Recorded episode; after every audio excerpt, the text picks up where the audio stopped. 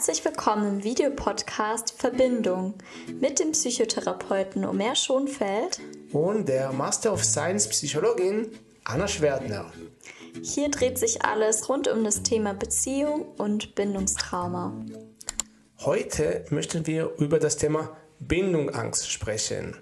Wir werden dir erklären, ja, woher kommt diese Angst, woran kannst du sie erkennen und wie kannst du diese Angst überwinden, damit du in mehr erfüllten Beziehungen kommen kannst. Ja, wie zeigt sich eigentlich diese Bindungsangst? Es ist so, dass ganz viele Menschen gar nicht wissen, dass sie unter Bindungsangst leiden, weil sie so gut darin sind, zu vermeiden, dass diese Bindung entsteht und dass damit einhergehend dann auch die Angst deutlich wird. Und hinter Bindungsangst steckt aber eigentlich oft die Angst vor dem Schmerz, wenn eine tiefergehende Bindung entsteht, diese dann wieder verlieren zu können, also diesen Verlassenheitsschmerz spüren zu müssen. Die äh, Menschen mit der Bindungsangst äh, haben Angst, vereinnahmt zu werden. Sie haben Angst, äh, verlassen zu werden. Und deswegen lassen sie sich gar nicht zu auf diese Verbindung. Also sie bleiben eher auf diesem Abstand. Und wenn es wirklich nah wird, dann machen sie einen Schritt nach hinten. Weil wenn man sehr verbunden ist und man lässt sich wirklich auf die Beziehung ein und dann man wird verlassen, dieser Schmerz wollen sie vermeiden, indem sie die Nähe und beziehungsweise den Abstand kontrollieren, indem sie gar keine echte Nähe zulassen. Ja, und es kann auch sein, dass sich dann in den Beziehungen immer wieder Streitereien zeigen, wo du merkst, ähm, es geht doch jetzt eigentlich gar nicht um diese Kleinigkeit und vielleicht so das Bild entsteht, dass diese Konflikte eben auch dafür genutzt werden, um wieder eine Distanz herzustellen. Und es kann auch sehr unterschiedlich sein, wann die Bindungsangst ausbricht. Es kann sein, dass die Bindungsangst ausbricht, wenn jemand das Beziehung nennen möchte. Es kann sein, dass es erst ausbricht, wenn es um Kinder geht. Es kann sein, dass es erst ausbricht, wenn es um eine Hochzeit geht. Aber in der Regel ist es eben so, dass die Bindungsangst eintritt, wenn das Gefühl entsteht, ähm, sich der anderen Person sicher zu sein, sich der Nähe der anderen Person sicher zu sein. Genau, und was oft passiert dann bei der Bildungsängstler, dass sie äh, sehr oft plötzlich einen starken Zoom auf die Schwäche haben. Also plötzlich Kleinigkeiten können so groß wirken und ähm, sie plötzlich fangen Streiten an, die vielleicht gar nicht so nötig sind. Also es kann wirklich um, kann um Kleinigkeiten, ach, du hast nicht abgespült heute oder du hast die, die ähm, weiß nicht, die äh, Wäsche nicht gemacht oder es ist so unordentlich hier und dann plötzlich wird das so ein riesiges äh, Konzept mhm. und so, oh, es geht gar nicht und äh, ich kann mir gar nicht vorstellen, mit so einer Person zusammen zu sein und vielleicht ist es auch ein Fälle und was mache ich hier eigentlich? Und dann kommt so eine Art Panik und ähm, das Ding ist, dass oft die Personen merken das nicht. Also diese Bindungsangst ist auch sehr heimlich und arbeitet im, im Hintergrund und man denkt, ach, es passt einfach nicht. Aber sehr oft, was äh, zu dieser Entscheidung kommt von Trennung, ist, was dahinter ist, ist diese Bindungsangst. Absolut. Was es auch gibt, ist eben die passive Bindungsangst. Da ist es eher so, dass du dir schon im Vorhinein Partner oder Partnerinnen aussuchst, wo es im Prinzip zum Scheitern verurteilt ist. Also wo schon klar ist, dass du eigentlich nicht die Nähe bekommst, die du dir vielleicht wünschst. Also zum Beispiel verliebst du dich immer wieder in Menschen, die für dich nicht emotional verfügbar sind, die sich nicht in dich verlieben, die am anderen Ende der Welt leben und äh, fragst dich vielleicht, hm, was hat es denn mit mir zu tun? Es liegt doch an den Partnern, da stimmt doch irgendwas nicht. Und ja, ich lade dich da ein, auch ein Stück weit nach innen zu schauen, weil es kann sein, dass das eben deine Vermeidung ist, damit keine Nähe entsteht. Denn dadurch, dass die Partner immer nicht so ganz zu haben sind, ähm, ja, schaffst du es ja auch ein bisschen, dass eben keine Beziehung entsteht, keine verbindliche Beziehung entsteht und du vielleicht auch nicht mit deinen Bindungsängsten konfrontiert werden musst. Genau, das, da habe ich oft die Erfahrung gemacht mit Klienten, dass äh, ja, sie kommen so mit Aussagen, ach, es gibt äh, keine emotional verfügbare Männer oder Frauen und jedes Mal, sie verlieben sich genau in diese Menschen, die nicht wirklich offen sind und bereit sind für eine Beziehung und verstehen nicht, wieso es passiert. Und ja, aus meiner Erfahrung, oft dahinter ist genau diese passive Bindungsangst. Eigentlich das kann auch eine Vermeidungsstrategie sein. Man kann denken, ja, eigentlich ich möchte eine Beziehung, ich bin bereit, hier, schau mal, ich date, ich, äh, ich probiere es aus. Und, aber wenn man wirklich analysiert die, die, äh, die Kontakte, man sieht, dass die Menschen, die wirklich emotional verfügbar waren, oft für diese Menschen als eher so langweilig wirken oder irgendwie, ach, ist nicht so interessant. Und genau diese Bad Boys oder Bad Girls, sie plötzlich in diese Personen verlieben sich diese Menschen und verstehen nicht, warum es nicht funktioniert. Und verstehen nicht, dass eigentlich es auch etwas in ihnen gibt, was es auch hindert, wirklich diese Nähe. Ja, und ich mag gerne dieses Bild, wenn, wenn du also jemanden mit passiver Bindungsangst in einen Raum steckst mit tausend Leuten, dann wird diese Person die eine Person in diesem Raum finden, die nicht verfügbar ist und sich genau an diese Person binden und klammern und unbedingt mit dieser Person eine Beziehung führen und gar nicht mehr offen sein vielleicht für die anderen Menschen, die eigentlich interessiert wären. Es ist auch die äh, Bindungsangst zeigt, ist so heiß-kalt-Verhalten. Das heißt, die Menschen einen Tag, sie sind völlig verliebt und und vielleicht geben sie viele Geschenke und sind völlig da, aber dann plötzlich Tag danach, sie reagieren gar nicht auf Nachrichten, sie verschwinden für ein paar Tage, man hört von ihnen nicht. Mhm. Diese Halt-Halt-Verhalten ist auch oft ein, äh, ein Zeichen für äh, Bindungsangst bei der Person. Genau, weil es ist ja schon so, dass auch Menschen mit Bindungsangst einen, einen Wunsch nach Nähe haben. Und wenn die Nähe aber zu groß wird, dann muss wieder Abstand hergestellt werden. Wenn der Abstand zu groß wird, dann wird wieder Nähe hergestellt. Und so ähm, ist die Beziehung eben sehr, sehr dynamisch und sehr unsicher fühlt es sich oftmals an. Genau, auch sehr oft, sie wollen es nicht wirklich Beziehungen nennen, sagen, ach, es ist so ein, äh, wir haben etwas, es ist eine Affäre, es ist ein Kontakt, es ist eine, ähm, ich mag nicht Definitionen und sehr oft diese, diese Aussage, ich mag nicht Definitionen, äh, auch ein Zeichen für äh, Bindungsangst sein kann. Du auch verstehst, woher kommt die Bindungsangst? Sie hat oft den Ursprung in die Kindheit. Also auch hier ein bisschen ähnlich wie die Verlustangst. Das Kind hatte keine sichere Bindung zu seiner Hauptbezugsperson äh, erlebt. Und damals hat die Person gelernt, ja, Beziehungen sind gefährlich. Ich kann mich nicht wirklich einlassen oder wirklich verlassen, dass die Person da bleibt. Weil damals vielleicht hat das Kind das gemacht und es würde verlassen das Gefühl von ich würde verlassen, dann ja, steht diese Angst, damit man wieder hier davor, dieses Bild, man möchte nicht der Opfer sein, man möchte nicht erlassen werden, dann man ist lieber der Aktive, äh, der das gar nicht, der das die Situation mehr kontrolliert und äh, die Nähe und die Verletzlichkeit nicht wirklich zulässt. Genau, und was auch sein kann, dass man die Erfahrung gemacht hat, Bindung nur zu erhalten, wenn man seine Autonomie ganz aufgibt.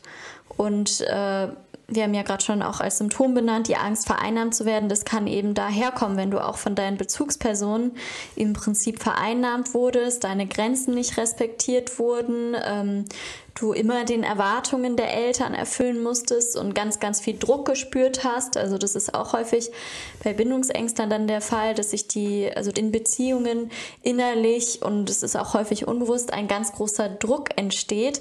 Und das kann auch eben den Ursprung in der Kindheit haben, wenn da schon unbewusst viel Druck an das Kind rangetragen wurde und zum Beispiel das Kind nur Liebe erfahren hat, wenn es sich auf eine bestimmte Art und Weise verhalten hat und wenn es einen Fehler gemacht hat oder etwas, was den Eltern nicht passt, dann vielleicht auf eine Art abgestraft wurde oder eben weniger Liebe bekommen hat und dann lernt, oh, okay, wenn ich die Bindung, wenn ich die Beziehung aufrechterhalten möchte, dann muss ich mich verstellen und darf eigentlich gar nicht ich selbst sein. Wenn man das berücksichtigt, finde ich es auch total verständlich, wie sich vielleicht diese Bindungsangst entwickelt und wieso es ja vielleicht dann auch so eine unangenehme Vorstellung ist, in einer verbindlichen Beziehung zu sein. Genau. Und dann ist auch wichtig zu äh, wissen, dass Manche Menschen können in einer Konstellation eher Bindungsängstler werden, also sie haben eher Angst vor der Bindung, aber in einer anderen Situation, sie können auch teilweise verlustängstlich sein und dann klammern sie eher. Das ist, es hängt auch ein bisschen manchmal mit der äh, Reaktionen, mit dem Verhalten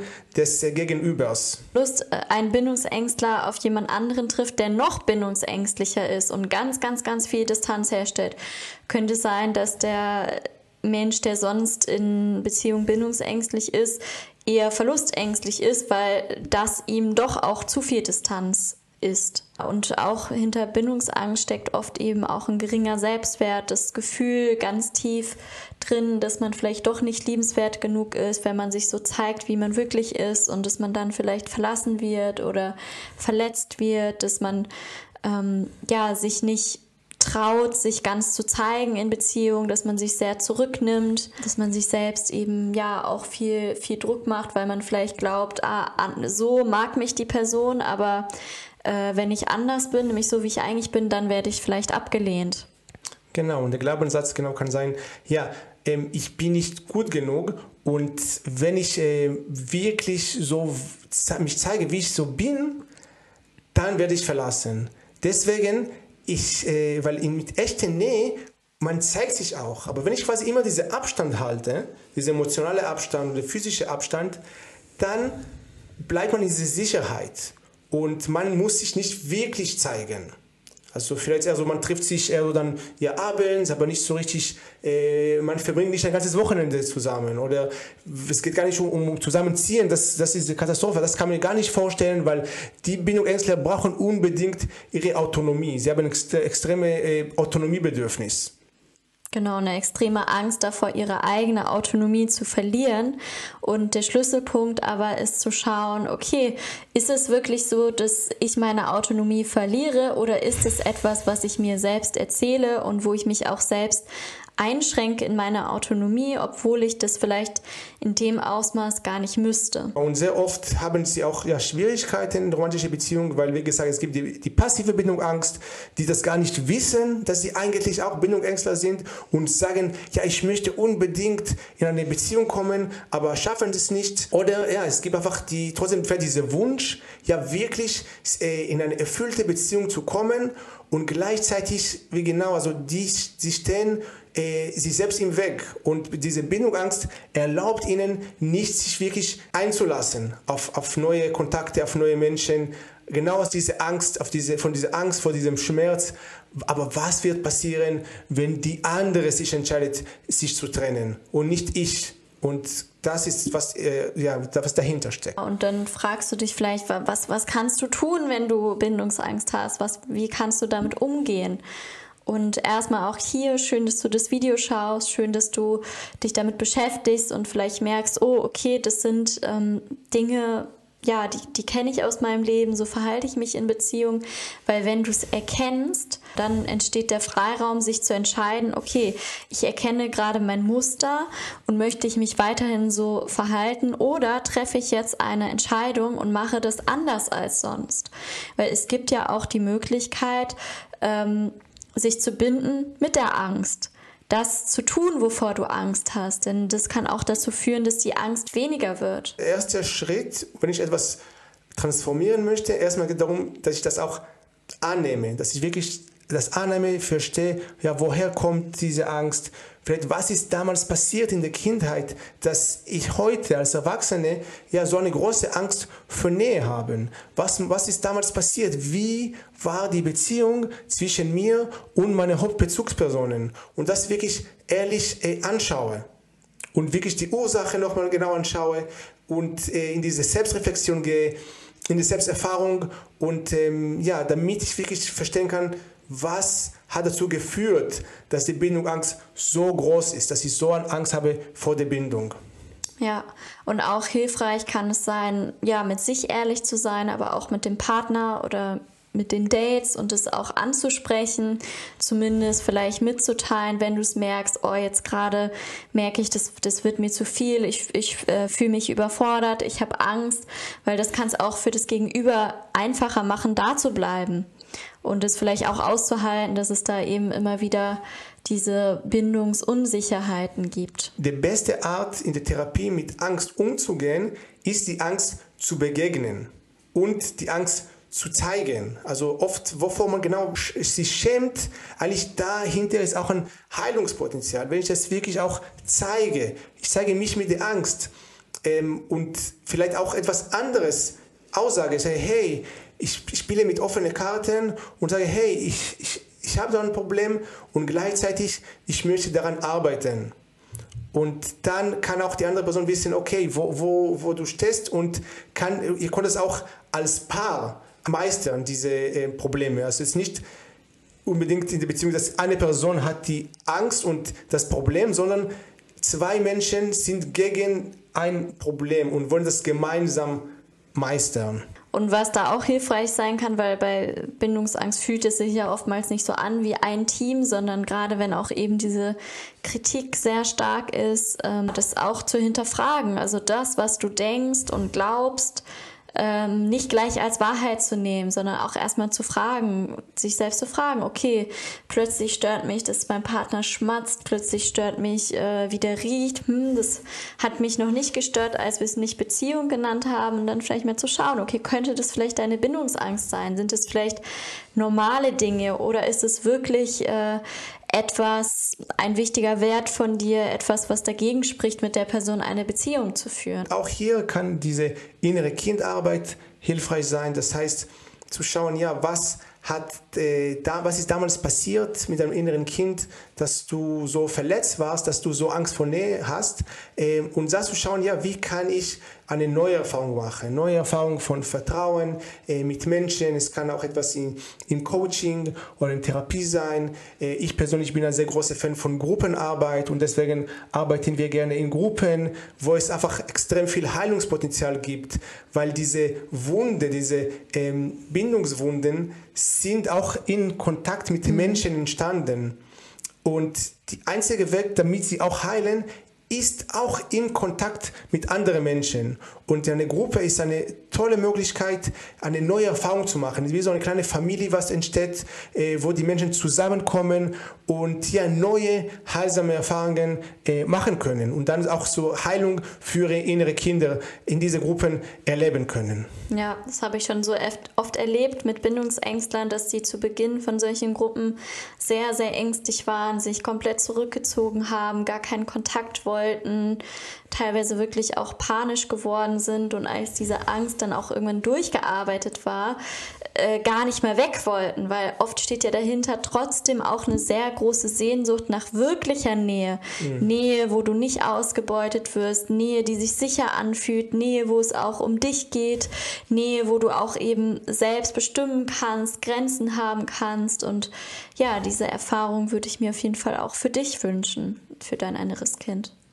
Ja, wenn du noch Fragen hast, wenn es dir etwas unklar ist, du kannst gerne in die Kommentare schreiben. Wir werden gerne deine Kommentare nochmal durchlesen und, und auf deine Fragen äh, ja, eingehen. Du kannst auch gerne dich auch zeigen. Das kann auch ein erster Schritt in Richtung Heilung, indem ich mich zeige mit meiner Angst. Und ja, das kann auch für dich heilsam sein, aber auch für jemand anderen, weil dann sieht man auch die andere Person, dass hey, ich bin nicht die Einzige, die diese Bindungsangst hat, sondern auch andere Menschen äh, kennen das. Ja, und folge gerne hier unseren Kanal. Wenn du mehr Videos von uns sehen möchtest zum Thema Bindungsangst, Verlustangst, bist du herzlich eingeladen. Und ja, wenn das Video dir geholfen hat, dann gib uns sehr gerne ein Like für das äh, Video, damit es auch ja, andere Menschen helfen kann. Dann wünschen wir dir noch einen wunderschönen Tag oder Abend. Vielen Dank für deine Aufmerksamkeit. Tschüss, Tschüss. schön, dass es dich gibt.